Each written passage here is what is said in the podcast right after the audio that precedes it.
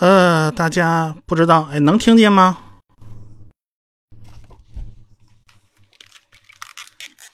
喂，现在开播了，能啊，音质还可以啊。啊，我这是用的定向的话筒啊。哎，那就行，那就行。哎，我来，哎。哎，是咱们再等会儿人呢，还是直接就开讲了？还等一会儿吧，有好多人可能还没进来呢。哎，有多少是我也通俗医学史的听众啊？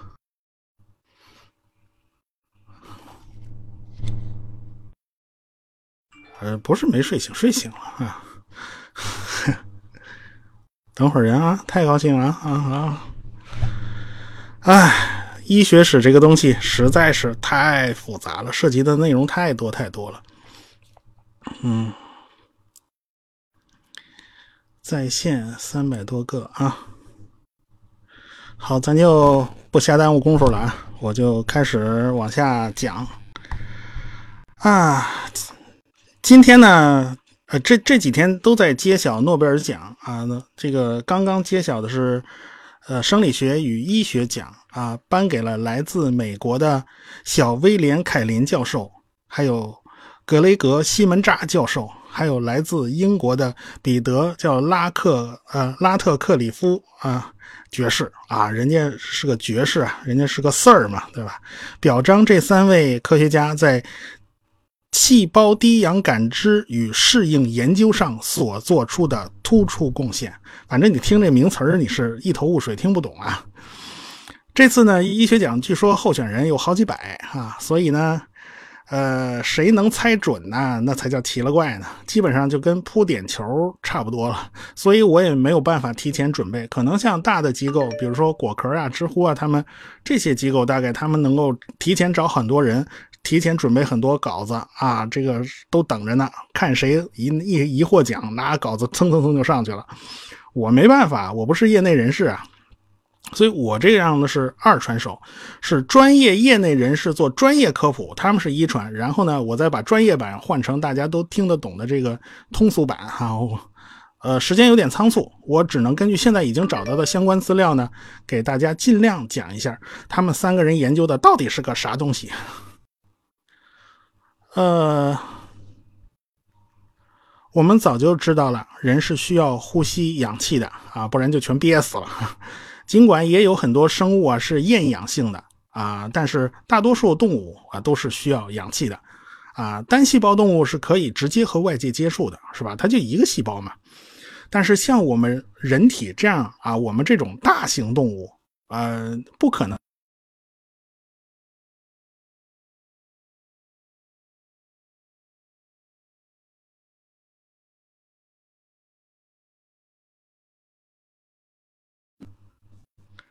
呃，全靠，呃，怎么说？全靠，呃，全靠那个血液和那个红细胞之类的，把这个氧气循环，是循环到整个人体部分。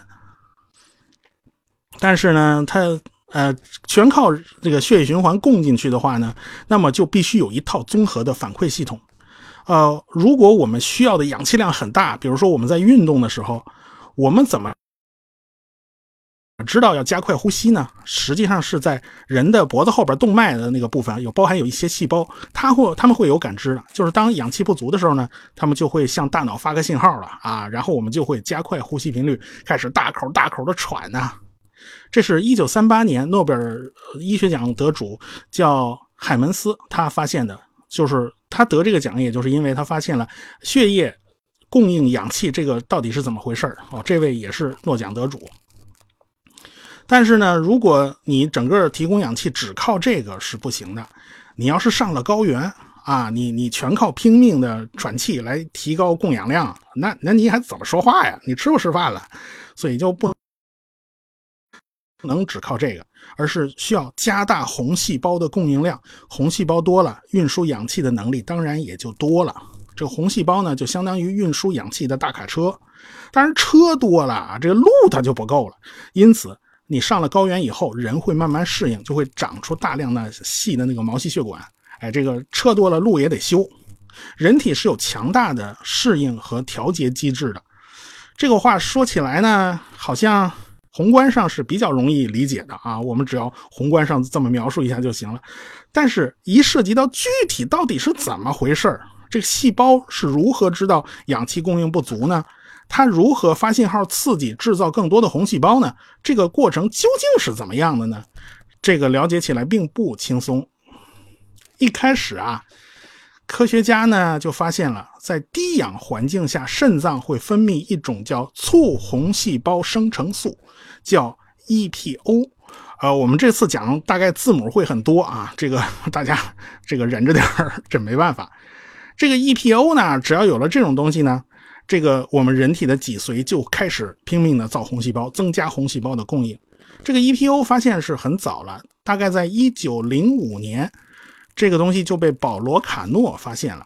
他当时发现血液里面应该是有这么，就发现人体里面应该是有这么个玩意儿，但是他没有办法提取出来，直到了一九七七年才有办法提出这个，呃，把这个纯的 EPO 给提取出来，这个技术是有了。到了一九八七年呢，这个东西就开始用于治疗贫血啊，这个不是促进红细胞嘛？结果发现这个效果还是很不错的。到了一九八九年，美国的 FDA 呢就通过了啊，叫可以上市了。这是一种呃可以上市销售的药物啊，治疗贫血的。这东西呢，几乎就是一种蛋白质，蛋白质它不太会出现在人的尿液里边。所以呢，这东西很快就找到了新用途啊，就是体育用的兴奋剂！啊，这东西就成了很多运动员服用的兴奋剂。我记得好像是哪个运动员来着，就因为吃这东西还被判刑，判了两年啊。就是，但是一直到了悉尼奥运会才能够检测这种玩意儿。就是说，人造的这个 EPO 啊，和是人身体内的还有稍微有那么一丝的不一样啊，否则你真的是很难检测的。但是如果说以后真的那个 EPO 能造的一模一样，或者是说我不需要造了，我就想办法刺激人体自己去产生这玩意儿，哎呀，那不知道造出来的又是个什么玩意儿？是不是吃了这种药以后，那个体育运动员都变成了魔鬼筋肉人？这个说不准啊，这是将来的事儿，扯远了，这扯的比较远啊。啊，那么问题来了，就是我们这次诺奖。它要解决几个问题呢？就是第一个，细胞是怎么感知到低氧这件事儿的？就怎么感知到氧气不足的？第二，细胞是怎么提高 EPO 的合成水平的？最开始对这个领域感兴趣的呢，就是西门扎教授。他呢，重点没有放在第一个问题，他放在了第二个问题。这个 EPO 是啥呢？说到底就是一种蛋白质。啊，这蛋白质是怎么产生的呢？都是细胞根据基因里边的模板它制造出来的。这个细胞啊，就是一个极其复杂的化工厂啊。但是这个化工厂呢，它也不是什么都生产，因为细胞上你理论上按照基因的模板呢，你去造，你造两万多种蛋白质，你都是造得出来的。但是细胞这个化工厂肯定不能开工全开足了，你造两万种蛋白质，那你这人身体崩溃了。说不能这么干，必须服从命令、听指挥啊！要你生产什么，你就生产什么。哎，所以大部分这种生产线啊都是关掉的。当有一个开关插上去了，哎，这个生产线就开始启动了。西门扎教授和他的团队呢，就是顺藤摸瓜找到了一个叫做低氧诱导因子，是 HIF 一啊，这个又是一个 又是一个缩写。这个东西啊，能在一大串的 DNA 之中找到对应的那个片段，然后它自己就结合上去了。这就相当于这个钥匙插进了钥匙孔，一下这生产线就打开了。这个细胞呢就开始拼命的生产 EPO。所以呢，到这一步，第二个问题基本上是有了答案了啊。但是后来西门扎发现呢，这个 HIF 一啊，这个这个东西还不是一把钥匙开一把锁这么简单。它简直是个万能钥匙，它这东西一上去，能开好多把锁。比如说促进血管生长的叫 VEGF，哎，这个它也能给弄开了。还有什么促进细胞摄入葡萄糖的啊，这个他也给也能给弄开了。反正反正就是他一下子开了一大串的开关，全给他打开了。那么，假如氧气浓度足够高了，这个生产线我们就要把它关掉啊，那必须把这钥匙拔下来。那谁来拔呢？细胞内有另外一种蛋白质分子。它就是负责呀，把一个氧原子挂到这钥匙上啊，这这一下呢，就给等于是给这个钥匙啊敲了个章，就敲章作废了啊。于是这个钥匙就被拖下去回收掉了啊，钥匙就这么给拔出来了。你想啊，这个过程就很有意思啊。假如细胞要是缺氧，它就挂不上那个标记嘛，就作废那个章，它没法敲嘛，因为没有氧啊。这钥匙你就拔都拔不掉，也没人去拔它。哎，只要有了氧原子以后，有了氧进来了，哎，我就可以给这个钥匙敲个章，然后这个钥匙就作废被拔掉了。哎，这就成了一个绝妙的平衡。哎，当有氧进来了，不缺了，那么就可以拔钥匙了。这个过程是拉特克利夫爵士的发现。那第三位诺奖得主呢？凯林介入这个领域啊，他是个怎么说呢？他是个歪打正着。他以前研究的不是这个，他研究的是类似于遗传性肿瘤疾病啊，这种病会导致 EPO 啊和 VEGF 这种含量非常高，因为呢，肿瘤需要大量大量的血液供应啊，知道吧？这肿瘤长长起来那么快啊，这恶性肿瘤蹭蹭的往上涨，它当然需要大量的能量啊，是谁供的？就是血液往上供啊。所以它会造成那个血管增生，而且呢，肿瘤还专往血管多的地方长。它是怎么回事呢？后来就发现是细胞内的 VHL 蛋白被搞坏了。啊，这个这个家伙是干什么的呢？就是负责拔钥匙。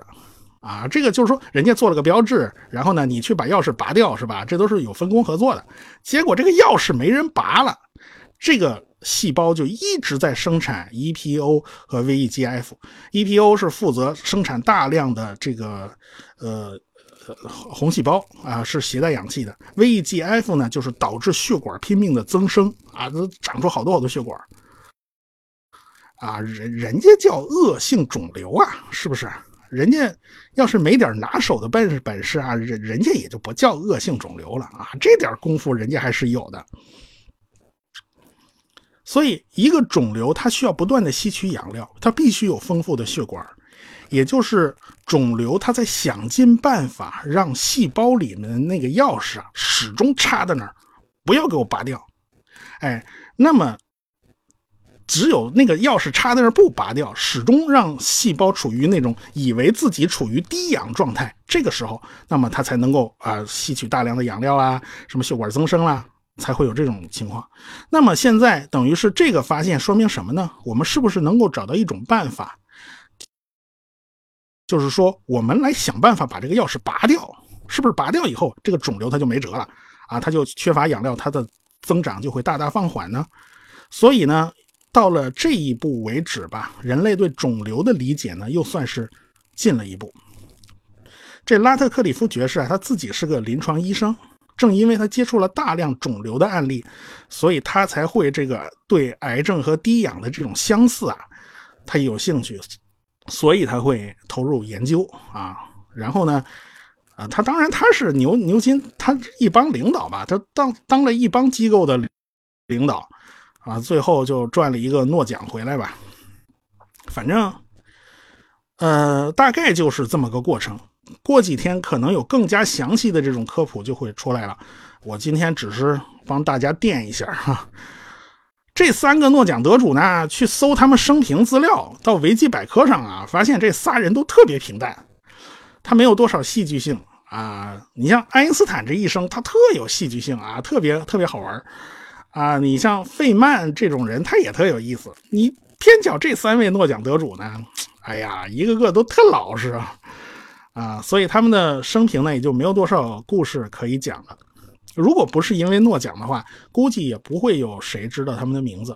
当然，我看到有人说，呃，说，呃，他们虽然拿了诺奖，他们的贡献也是很大的，但是好像应该有的比他们贡献还大的没拿到诺奖。这是这是有的，这肯定有。你今年候选的号，我记得好像是四百多个吧，被提名的。你那 那这不知道他们这个委员会是怎么怎么筛选的？呃，诺贝尔奖从一九零一年开始到现在是一百一十九年，应该是一百一十九年了。这个过程中很复杂，这个过程中真的很复杂。呃，我们其他奖不讲吧，就是诺贝尔生理学和医学奖，第一个拿的叫贝林，他奠定了血清疗法的基础，特别是治疗白喉上啊，他是拿了奖的。这个家伙呢是科赫请了他到自己的研究所去工作啊，结果呢他拿了，科赫没拿着，科赫最后一直等到一九零五年才拿到诺奖。啊，呃，科赫拿的也不算早，其实科赫贡献非常大，就是细菌方面的研究。他呢，科赫还落在了俄国的巴甫洛夫后边。巴甫洛夫大家都知道啊，就是搞那个条件反射、狗流哈子那个啊。不过巴甫洛夫的工作跟医学的关系呢，不是特别的紧密啊，因为生理学与医学讲嘛，有好大一部分是属于生理学。我们通俗医学史刚好讲到了。巴斯德了啊，刚好讲到巴斯德，下一集就要讲科赫。这两位那不是冤家不聚头，一个法国人，一个德国人，他俩搞研究这个工作有交集的那一段时间，恰好法国跟德国打了一场普法战争啊。结果这个巴斯德就没得没得说了，他好像他孩子，他孩子是不是上了战场我不知道，反正是好像参军了，在军医院工作。科赫当时，科赫比巴斯德要年轻很多吧？科赫当时也也上战场了，他上战场当军医去了，所以这二位都特别爱国。你说这这这俩打完了以后，打完以后法国还特别憋屈，打输了嘛，连皇上都被人抓了去了，所以最后这个巴斯德和科赫这俩互相看是看谁都别扭，你看我别扭，我看你还别扭了。结果这俩呢，偏巧有一些工作就是交集，有交集。比如说研究炭疽，啊，炭疽，呃，那杆炭疽杆菌这是怎么回事等等这些东西，他俩的工作都是有交集的。但是他俩竞争还基本上属于良性竞争，就是你做的工作很好，我做的要比你更好。然后，而且这两个都是带团队的，都不是说自己一个人。科赫为什么能拿医学奖呢？因为他自己是个医生，他在一个村里面哦，这一鸟不拉屎的村里面蹲了蹲了大概有十年，十年，所以他是个正经八百的医生。但是巴斯德最倒霉的，他不是医生，他所以他会引起很很多很多的呃伦理上的一些争议吧。就是说，你不是个医生，你怎么还干了医学方面的事儿呢？啊，你给人做那个狂犬疫苗的时候，做这些东西的时候，你有没有行医执照啊？你就给人做了。所以他还有，反正他也有，也是有一些争议的。但是巴斯德还是还是很伟大的一个人吧。他法国人评选嘛，最伟大的法国人里面，呃，巴斯德排第二，反正排名挺高的。排第一的嘛是是那个戴高乐啊，戴高乐是再造法国。你这个，所以啊，这个还是巴斯德还是不能比。所以这俩就是。巴斯德一一九零五年，呃，不是巴斯德是一八九五年去世了，所以呢，即便是他活着，他也可能他也拿不了奖。但是他去世早嘛，这是巴斯德和科赫，我们正好在重点讲，所以我这个话就稍微多一点 嗯嗯，还有呢，我们肯定还会讲的一个是一九二三年的诺奖。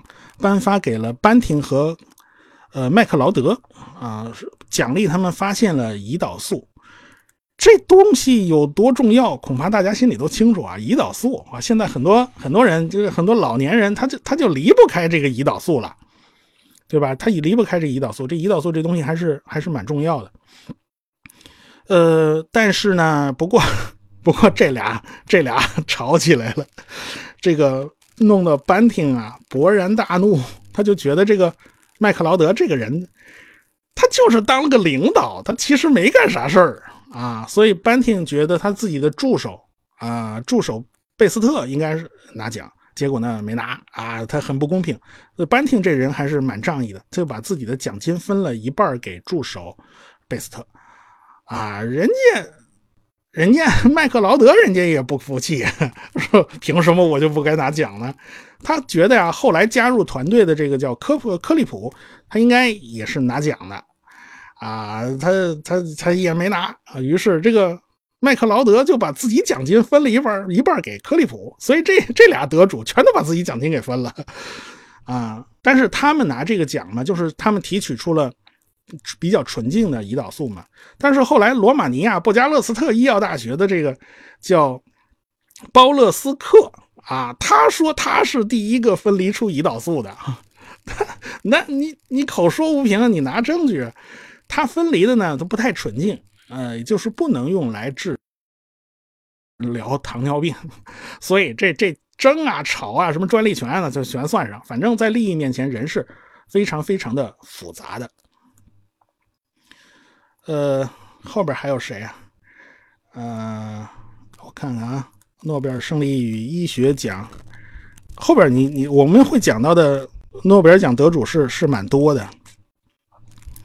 呃，染色体神经元还有呼吸酶血型啊。一九三零年，奥地利的卡尔发现了人类的血型。你要是不发现血型的话，你怎么玩输血啊？输多少死多少，那怎么行啊？嗯，还有呢。呃，一九二九年，荷兰的埃克曼发现了维生素。这发现维生素这个这个过程也是蛮有蛮有戏剧性的，这个这个很有意思。维生素这个东西就是在五谷杂粮里面，维生素 B 特别多。你要是不吃五谷杂粮的话呢，你就会得脚气病。那种脚气病是会死人的，他那个脚气是真厉害。啊，后来他埃克曼是在荷兰。呃，荷兰他跑到那个呃巴厘岛，巴厘岛去呃不是是在荷兰是他派到哪儿去？在爪哇，在爪哇岛。爪哇岛呢，他就去研究，发现当地流行啊，而且呢，他那个时间段刚好是巴斯德科赫发现了细菌啊，这个这个东西，然后原来人的很多疾病是细菌导致的，于是这个埃克曼就拼命去找细菌啊，找来找去找不到。后来发现，这东西跟细菌没什么关系，这是个习惯造成的疾病。哦，原来流行病还有这么一说。哦，这不是细菌传染的，这是生活习惯导致的。他们当时在呃爪哇岛的那些个荷兰人啊，白人，他只吃精米白面，就是说他那个五谷杂粮他完全他不吃，吃的越精越好。结果就导致维生素 B 的缺乏嘛。就一个个全得了脚气病啊！这是日本，日本，我我我印象，我现在凭印象说的话不是太准。日本的水兵当初有好多人参加海军啊，参军了以后，他也是为能够吃上个大米白面啊，吃上精米精面啊，好吃啊。结果这这帮子参了军以后发。发现为了防止脚气病，必须吃五谷杂粮，这吃的还不如家里呢。结果这帮兵都不干了，我们参军为国呀，就是为了吃口白面的，你都不让我吃，所以，所以在在船上也闹得挺闹闹得挺邪乎的。反正船上什么维生素 C 啊、维生素 B 啊 都出事儿，这方面事儿是挺多的。艾克曼后来发现维生素 B，他后面。还有一系列的这种细节，你到底从发现脚气病跟吃五谷杂粮有关系，到五谷杂粮提出提纯成维生素，整个这个过程还是很复杂的。所以一直到一九二四年好像才解决问题。啊，这凭印象说的啊，可能不准。他一九二九年，艾克曼和呃弗雷德里克两个人，一个荷兰人，一个英国人，呃，就得了诺贝尔医学奖啊。这是这是艾克曼，还有呢是，我们肯定要讲的。那我们已经讲过的是，呃，摩尔根就是发现染色体起作用的那个啊，那是那是在以前讲过的。还有一个是谁呀来着？我看看，海门啊，一九四五年，三个人：亚历山大·弗莱明，还有柴恩，还有。呃，霍华德·弗洛里爵士，这三个人发明了青霉素。青霉素有多重要，我就我就不用多提了，是吧？青霉素，嗯，小时候反正我一感冒就打青霉素，反正打六针一个礼拜，然后左边屁股三针，右边屁股三针。哎呀，那时候打针哭啊，哭成那样。后来我们家人，我们家人跟我说的，我印象记不起来了。我大概三岁的时候跟大夫说的，不能再打了，再打屁股要烂了。然后大夫就笑的就嘴都没合拢啊。那都是小时候的事了。小时候青霉素要做皮试啊，会有过敏。这过敏到底是怎么回事呢？我们肯定也也要也要讲清楚。人家老外为什么打青霉素现在就不做皮试呢？啊，这还有呢，链霉素这也都是抗生素类的。这是一九四五年，他们其实一九三几年就已经发现青霉素了。这个弗莱明啊，他怎么说？他他这人懒懒呢，是人家做完试验以后。都是好习惯，把培养皿就刷刷干净了，刷的透干净，放那晾干，这什么问题都不会有。他老先生 攒了一堆，他没洗，一直到长毛为止，长出发霉为止。然后他是看一攒了一个礼拜，那攒那那叫一大堆培养皿啊，他没有培养皿用了，他只能洗。在洗之前，他顺手拿了个培养皿，弄出点东西放起显微镜底下看看，一发现，哎，这个金色葡萄球菌球菌怎么没了？哎呀，他发现哦，这是个好东西啊。其实这就是一个生化武器嘛，就是霉菌它跟细菌它在它在互相竞争的过程中，它自己发明了一种化学武器，专门能够对付细菌的嘛。这是竞争的产物嘛，所以他就发现了。然后呃，后面就是青霉素的批生产。但是与此同时啊，就在他发现青霉素那几年，还有另外一条呃杀死细菌的路。这条路呢，就一般人很少知道，很少知道，都知道青霉素、抗生素这一一条路，那一类就是磺胺类药物，就是专门，哎，它是从染料里面被发现的。我们发现德国染料工业特别发达，好多东西都是从染料里面发现的。比如说黄色炸药，这原来就是个染料嘛。啊，嗯，还有呢，科赫跟染料的关系非常大，为什么？他要给。科赫发明了给那个呃细菌拍照片儿啊，就给一堆细菌，你怎么拍照片？你光靠眼睛看不行，你光靠嘴说也不行，你画个素描也不行，最好是拍照相。所以他要要让细菌能够看清楚，有的细菌都是透明的呀，你不好看的，他就必须试验各种各样的染料，有哪个染料能把这个细菌给染上色呢？是吧？哎，发现有的染料就能给某种细菌染色。哎，他他这是试验了很多很多种染料，就从这个染料就发现，哎，为什么染料染在羊毛的衣服上它不掉色呢？是吧？为什么会掉色不掉色？它跟蛋白质啊，它有能力做结合。哦，这倒是个路子嘛。如果某种染料针对某种细菌，哎，它就能给染上色，那是不是带点药进去把这个细菌弄死？好像也是行的哦。因为它只染这个细菌嘛，是不是可以呢？所以走磺胺这类药物，所以我在后面医学史里面讲到讲到青霉素的时候，我肯定要提到磺胺类药物。这两条路我都给你讲清楚了啊！哎呦，这半个多钟头了，这两条路我都给你讲清楚了。所以这就是，嗯，还有还有好好多，还有一九四六年是。穆勒，穆勒，我们讲过，在那个在讲那个物种起源那个专辑的时候，我们讲过，这个穆勒就是从苏联跑出来的，他满怀社会主义理想，然后就去了苏联，然后就从从苏联又去了个西班牙内战国际纵队，然后又跑到美国，啊，他还跟一个中国人有关系，这个中国人是从大陆到香港，然后去了美国。这个中国人，我容我卖个关子啊！这个中国人跟呃随机双盲大样本对照试验的数学基础是紧密相关的。如果这个人没有跑出去的话，是不是我们现在也会以为为此而自豪呢？啊，我们很多人可能抵制这个。这个随机双盲大样本对照测试可能也就抵制不起来了啊！凭着爱国心，他们也不会去抵制。可惜，可惜啊，嗯，人家跑出去以后才有的这个成果，我肯定会讲，但是先不透露啊。这些人都，嗯，我再讲啊，哦，到一九四八年的这个，一九四八年的这个叫保罗·赫尔曼·穆勒，其实也可以也可以翻译成米勒，他是瑞士人，他他的发明呢是 D D T DDT 是一种高效杀死多类型节肢动物的接触性毒药。是吧？他拿了一九四八年的，呃，诺贝尔生理与医学奖。不过这个呢，跟医学的关系不是太大，而是跟跟生理学关系大。而且啊，那生理学和医学其实有点有点乱。他跟这个关系比较大。但是到一九六零年的时候，出了一本书叫《寂静的春天》，才揭示了原来这个 DDT 会造成什么样的环境公害。这个人人真是吃一堑长一智，这个是一个非常大的一个事儿。但是到 DDT 现在呢，也还不能完全禁绝，因为它有的地方杀虫子是真管用。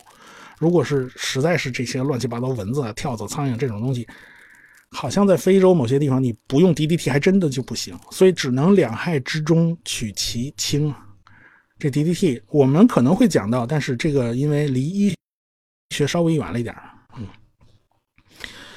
呃，到一九四九年啊，这就有两个人，呃，两个人拿了奖，其中有一个叫莫尼斯，他是个葡萄牙人，他发明了一个技术，叫做脑白质切除术。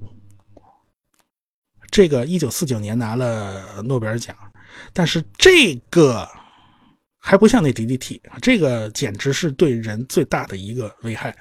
好多人呢，就发现孩子不听话，或者是什么很很小的病，就让孩子去做了这个脑白质切除，结果这孩子就傻了，就连生活自理能力都没有了。这个大概有有四万多人啊，是干了这种事儿，切完以后人就傻了，人就蔫了，就开始开始他的目的就是让人老实点啊，这个 你不要那么那么狂躁哈，你不要那么兴奋，结果他就发明了这个技术，切完以后人就傻了，人就蔫了。或者是怎么着了，反正最后造成了一系列的危害。但是当时因为舆论造势啊什么，所以没人知道这个居然有这么大的危害。而且呢，它其实不能治疗他所说的那些个病。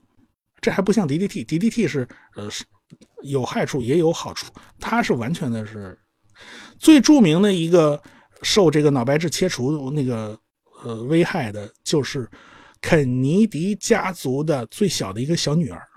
她后来就是长到十几岁，好像就就就不就因为做了脑白质切除嘛，她就只能隐居啊，一藏起来了。他再也见不了人了，因为他整个神志神志恍恍惚惚的，然后自己的呃自己反正各种的自理能力都已经没有。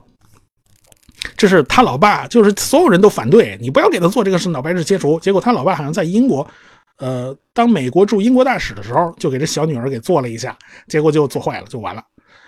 所以这个，我觉得简直是谴责。这是诺贝尔呃生理学史、生理学与医学这个这个讲的历史上大概是最大的一个污点，这永远是去不掉的。因为他没有考虑到各种医学伦理啊，然后没有考虑可靠性啊，然后就这么就这么弄。所以这个这个问题真的是挺大的。嗯，当然了，还有一个人三十二次被提名。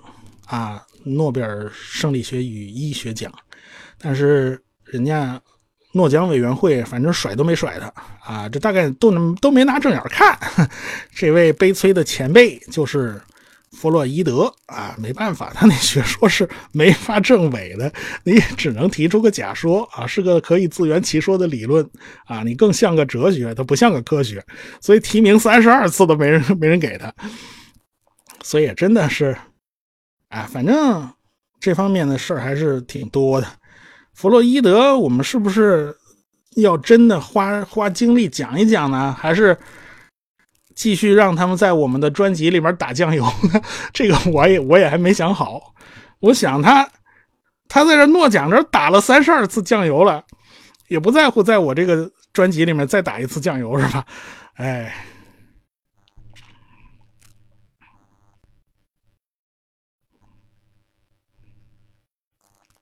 嗯，我看弗洛伊德别讲了误导大家，我我讲的话是肯定不会误导大家的，你放心好了。嗯，啊，反正就是这些个诺奖得主呢，就跟我们的整个讲医学史啊，它都是有关系的。反正我们我们讲医学史，就是看着人怎么一步步向前进步，当然也有踩到坑里的时候，踩到坑里你是怎么出来的？嗯，这这些话题扯开就长了。医学真是，它不是不是一个纯粹的科学，像物理学就纯粹一个科学，你错了就错了呗，是吧？你你不要紧的嘛，啊，因为这玩意儿不管吃不管喝呀。但是医学真要犯了一个错误，比如说像脑白质切除这种错误，你真要犯了，天哪，那那那四万多人做了脑白质切除啊，那四万多个都都都都捏傻，捏呆呆发发发傻的那种，然后生活都不能自理，就被你活生生的把一个健康的人搞成这样。你于心何安呢？是不是？所以，这个你什么该做，什么不该做呀？所以什么像，就说真的能跟人的利益或者伦理道德或者价值观发生冲突的，它一定不是科学，科学是不会发生冲突的，一定是技术。凡是有争议的，比如说克隆技术、转基因技术等等等等，你凡是有争议，它一定是个技术。这个技术就意味着什么？它一定是下手了呀，对人直接操作了，等等等等。如果你只是谈一谈，嗯，没人管你啊。所以这个贺建奎那个啊，基因编辑这个也是有强很强很强的伦理学的问题的。所以医学方面伦理学一定是要把好关，什么该做什么不该做啊？准确这么说吧，技术是发动机，科学是方向盘。啊，这个伦理就是刹车，该踩的时候你就必须踩下去，你就不能往前走啊。讲林巧稚，林巧稚放番外篇讲吧，因为这是一个专门的人了。呃，这个他们那一批人呢，真是真是不得了，就是那批人，这个他们不是说医术有多高，而是他们那那种那种精神出来的，真是是让人敬佩。这些个像这些优秀的医生，就直接临床的关怀病人的，他啊，医生就是说，医学大概分两大类，一类是专门搞理论研究的啊，就基础医学；还有一类就是临床医学。那些个真的就是一线那些医生，真是这是不容易，他们做的事情跟做以理论研究的这帮子是不一样的，对吧？他们直接跟病人接触的，做理论研究这帮子可能自己都很少做临床了吧。我记得是有有的人根本就不做临床，但是研究理论的这帮子人最大最伟大的地方就是他一次啊，他一个发现能解决一批问题啊。您发现了麻醉剂以后，所有人这个问题就不再是问题了，你不用再忍着了，对不对？还有你发现了细菌，发现了青霉素。青霉素当建国，它因为是真正大批量生产到四十年代，在在二战之中，它才大批量生产。到了四十年代以后，到那小时候看电影《陈毅市长》，好多人到柜台买潘尼西林，你说买一针。那时候那个因为还那时候细菌还没什么抗药性呢，所以一针下去真管用。那时候最开始潘尼西林就是青霉素做实验的时候。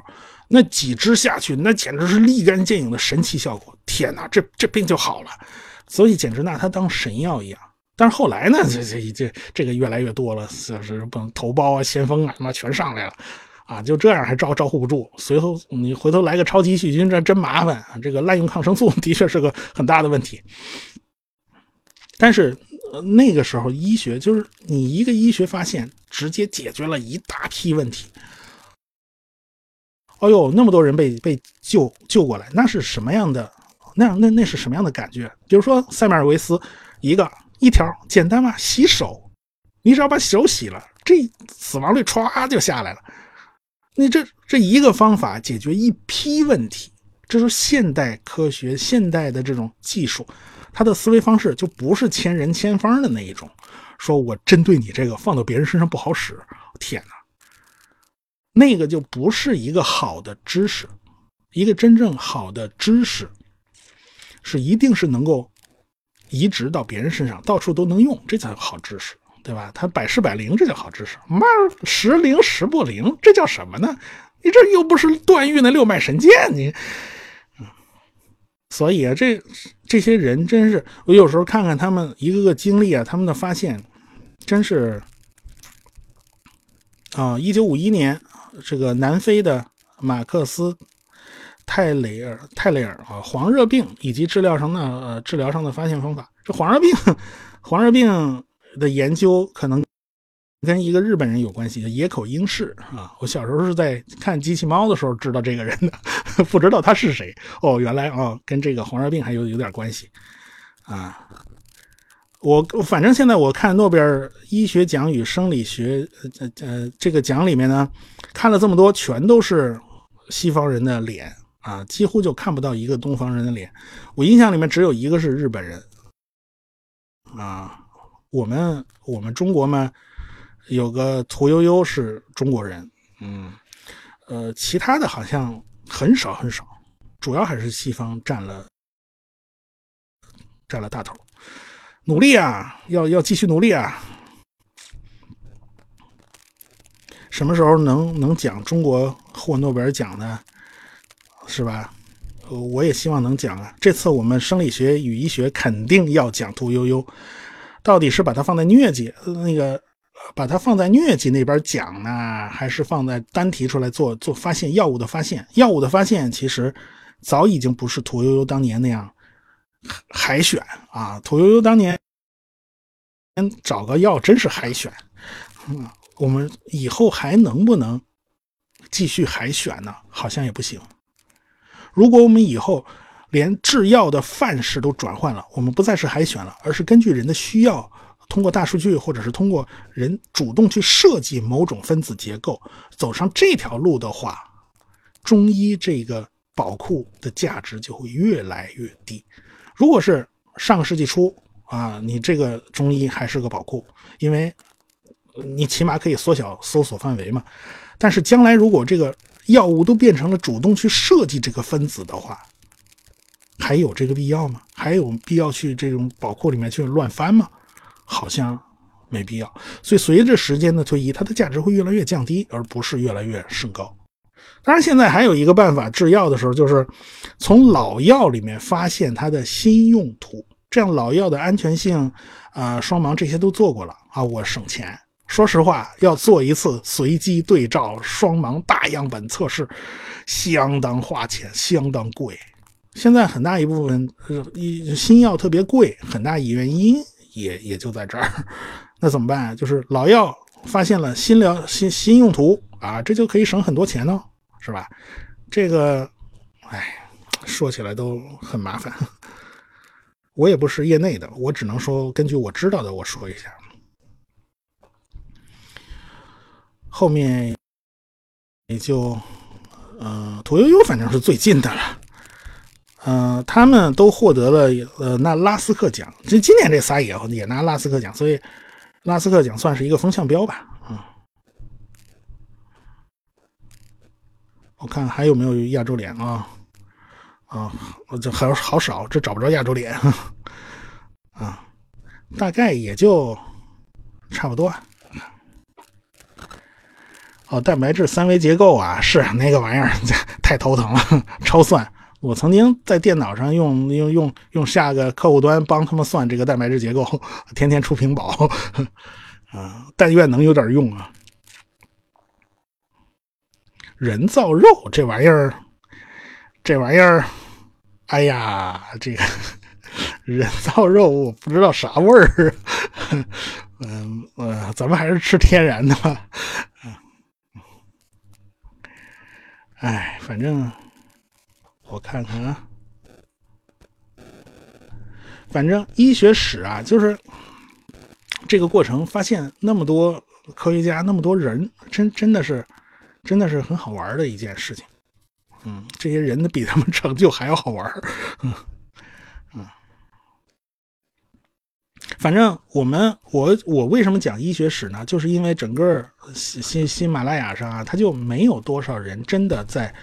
没有多少人正经八百的去去了解这段历史了解这段历史，他们不知道我们整个人类从远古时代到今天，他一共踩了多少个坑啊！这花了多少力气啊！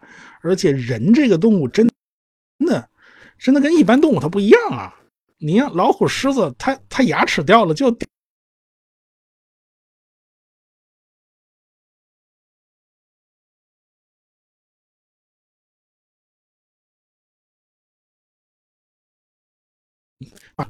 但是我觉得还是描述人类的这个演化历程，那时候真的就是逆天改命的一个历程。哎，哎呦，刚买了医学史专辑，好，谢谢，赶紧买啊！没买的赶紧买啊！哎，反正我也是一点一点的在学习。今天今天下午，因为。太突然了，也得把这个诺奖得主他们这仨搞到底搞了点什么，我自己也得搞清楚，我得现学现卖，还得还得给他讲，从头到尾的讲出来。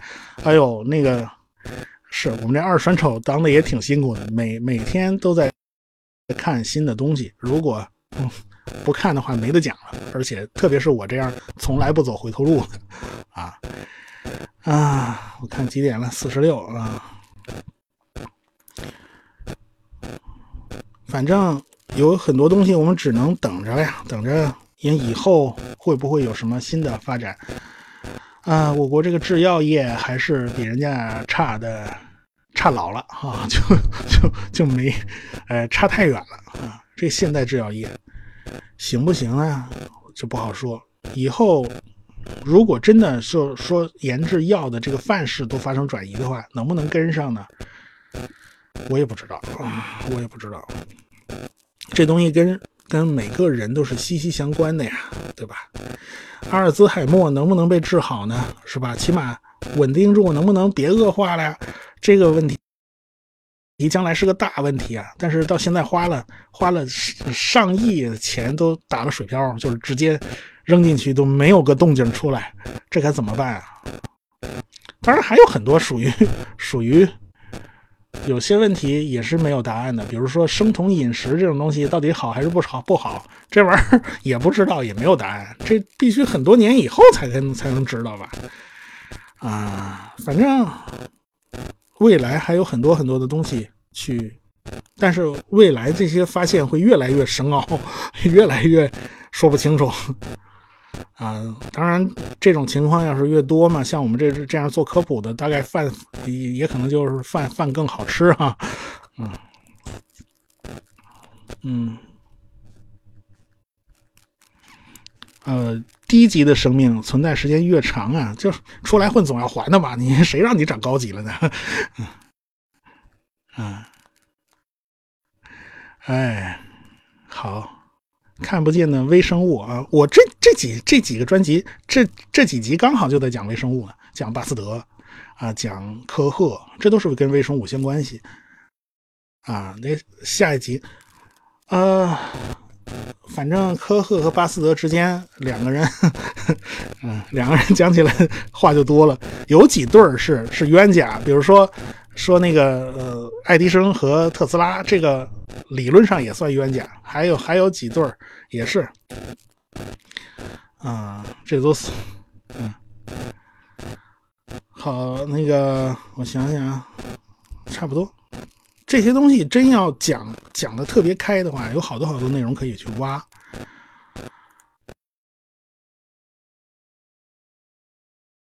嗯，我想想，嗯，现在。哎，讲到那个发现传染病之源嘛，就是讲微生物的；然后要人命的脚气病呢，就是讲那个维生素的；然后热带病指殖民者的噩梦，这呃，在挖巴拿马运河的时候，还有他们挺进非洲的时候，那西方殖民者去非洲的时候，他那个什么疟疾这种病，就这就是这这这蚊子就就惹出来一大堆麻烦，所以后面这个热带病肯定要讲，但是。呃，非洲的那段殖民那段历史跟第二次地理大发现有关系。第一次地理发现是发现美洲，第二次地理发现是尼罗河上游以及整个中部非洲。这个发现整个中部非洲，我可能在免费专辑里面会讲，我只是现在有这个计划现在免费专辑不是在讲那个大陆漂移嘛？啊，上次刚讲到东非大裂谷嘛，对吧？但是其实东非大裂谷这一块跟整个尼罗河它也是有关系的。然后烂甜瓜的贡献是神药盘尼西林，讲的就是青霉素，发现胰岛素，手术禁区，手术禁区是在心脏和脑子上动刀子，心脑。然后还有读图时代，读图时代讲什么呢？讲 透视、B 超，什么核核磁共振，讲这些。读图时代，然后跳海的猫咪讲讲工业化的污染，什么水污病啊，是水水雨病啊，和还有什么什么伦敦的雾霾啦，这种东西。反应停事件讲 FDA 监管的公信力，我觉得人家监管是监管，他这个 FDA 是真厉害，你你该监管的他管的严严实实的，所以这是整个是一个是一个这种啊循证医学，我们肯定要讲到到底是哪个中国人在其中起了很大作用。那中国人本来就是觉得一帮人在那吵吵架吵来吵去，他说我用个方法把把这问题全解决了。他是旅美华人嘛，但是呢，他死我都死都没想到，他这个方法把家里面中医老家的中医给弄得差不多一团灭，一点不剩。他是怎么都想不到的。嗯，这个还有就跟还有一些内容就跟社会学其实是有关系的，欧洲人民的互黑史，哈哈。这个梅毒与流行文化，比如艾滋病，这东西跟跟文化其实它有关系的。还有健康人脸上动刀，医疗整形，我也会讲。就啊，你你会发现，你找一个讲医学史，从头到尾讲这么全乎的，几乎就没有 啊。所以还是建议大家有机会啊，去把那个医学史买了啊，嗯，然后最后讲医患纠纷啊，这话题讲起来又大了，是吧？啊，嗯，差不多这些我要讲的差不多也就是这些了。嗯，等打折啊！我不知道什么时候打折呀。嗯，我也不知道什么时候打折。这些东西讲起来真的内容都不少，有的可能还还敏感。医患纠纷该怎么讲？你你想医患纠纷能怎么讲啊？咱们讲明朝的医患纠纷。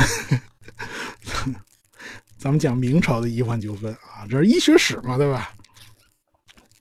还有，呃，对于现代医学的贡献，中国人其实也是有很大贡献的啊。我列举一个，肯定大家是没有争议的，就是法医学嘛。法医学就诞生在中国啊，这个法医也是医啊，对吧？所以啊，这这算算是给脸上贴金的一部分啊。这个法医肯定是讲宋词嘛，对吧？当然我也会讲别的。啊，好，差不多，就是没没有没有比这个内容讲的更全的了。但是可能，呃，再说啊，啊，好，差不多。我整个医学史要讲的这些内容，还有大量的番外，是我这这次直播大概就是整理出来，可以作为一个番外去发掉它。当然不会把这些零七八碎的说话全都全都弄出去，这是不可以的 啊。我把这期呃诺奖的这个相关的作为一个番外，我发掉它，这是我第一个番外啊。后面还要讲番外，有些题目我已经准备好了，比如说护士服是怎么个演变过程，可能有人会感兴趣啊。还有什么？呃，张仲景到底是谁？你们有没有想过，张仲景这个人到底是现在到现在身份还是模糊的？到底这个人是谁呢？嗯，还有一些，比如说那个伍连德和费鼠疫，呃，和鼠疫，它之间是什么关系啊？跟科赫这边其实都是能搭上的啊。啊，还有还有一个作死的医生啊，从科赫那儿要了一杯含含有那什么病菌的水，他羊脖子就给灌下去了。他说。你科赫是错的，我拿命来试。科赫早就知道他这时候，所以给他那个含量特别低，千分之一好像是。结果他喝下去没事但是这辈子好像过得都磕磕绊绊的。呃，这种这种这种不要命的医生他也是有的啊。反正这种这种事儿花边我都是尽量用番外给大家讲掉。不过番外可能要放到后面一点。嗯。中国古代花柳病是什么病？哎呀，都是一样的，都是 都是传染病嘛。哎，反正有很多病，就是说它从都是从美洲，就比如说梅毒这个就是从美洲传过来的，它开始是没有的。当然有也有一堆传染病传染到了美洲，美洲也有传染病传回来，这都是正常嘛，来而不往非礼也嘛。嗯。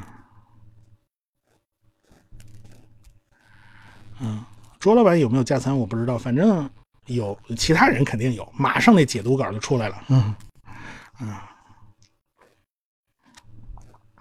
哎，你你你甭甭愁，过两天那铺天盖地的解读稿都出来了。啊，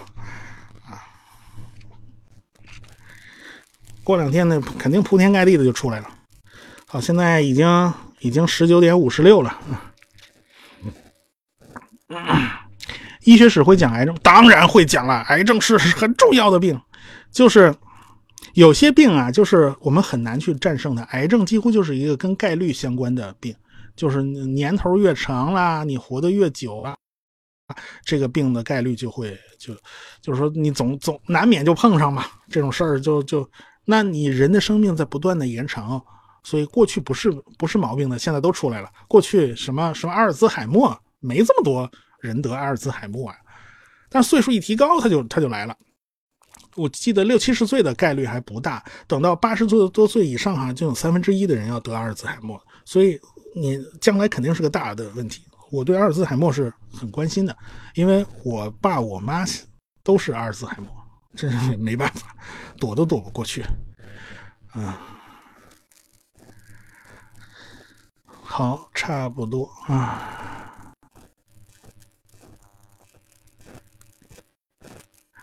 呃，狂犬病到现在解决不了，解决不了。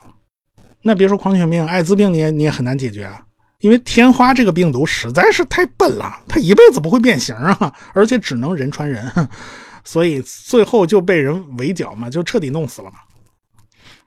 但是你碰上个艾滋病这样的，我天哪，专门骗破坏你免疫系统的，你 你你你这输给他，你知道嗯嗯。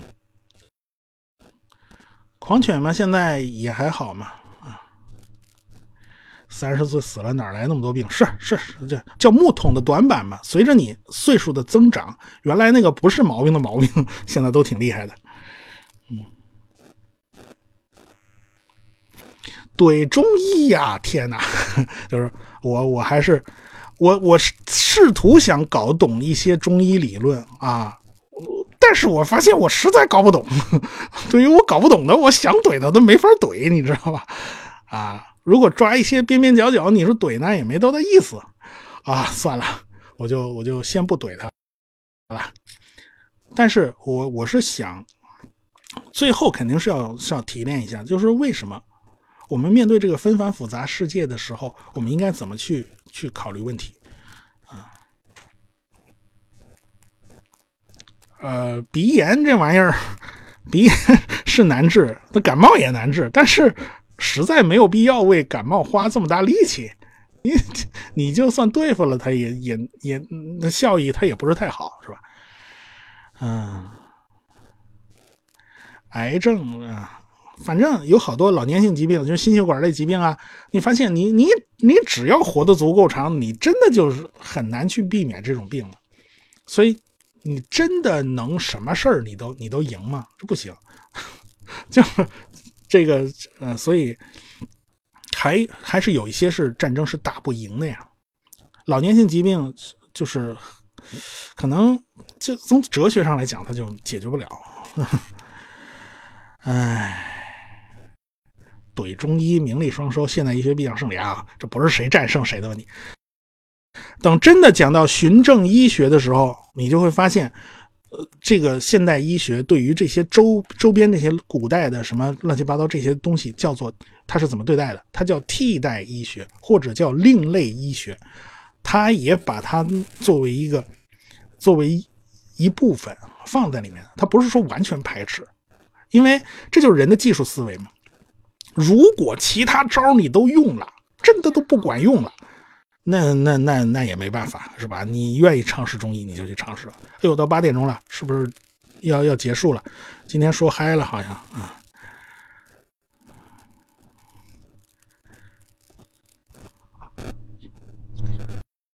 好，一个一个小时时间吧，差不多。哦，好，差不多了吧？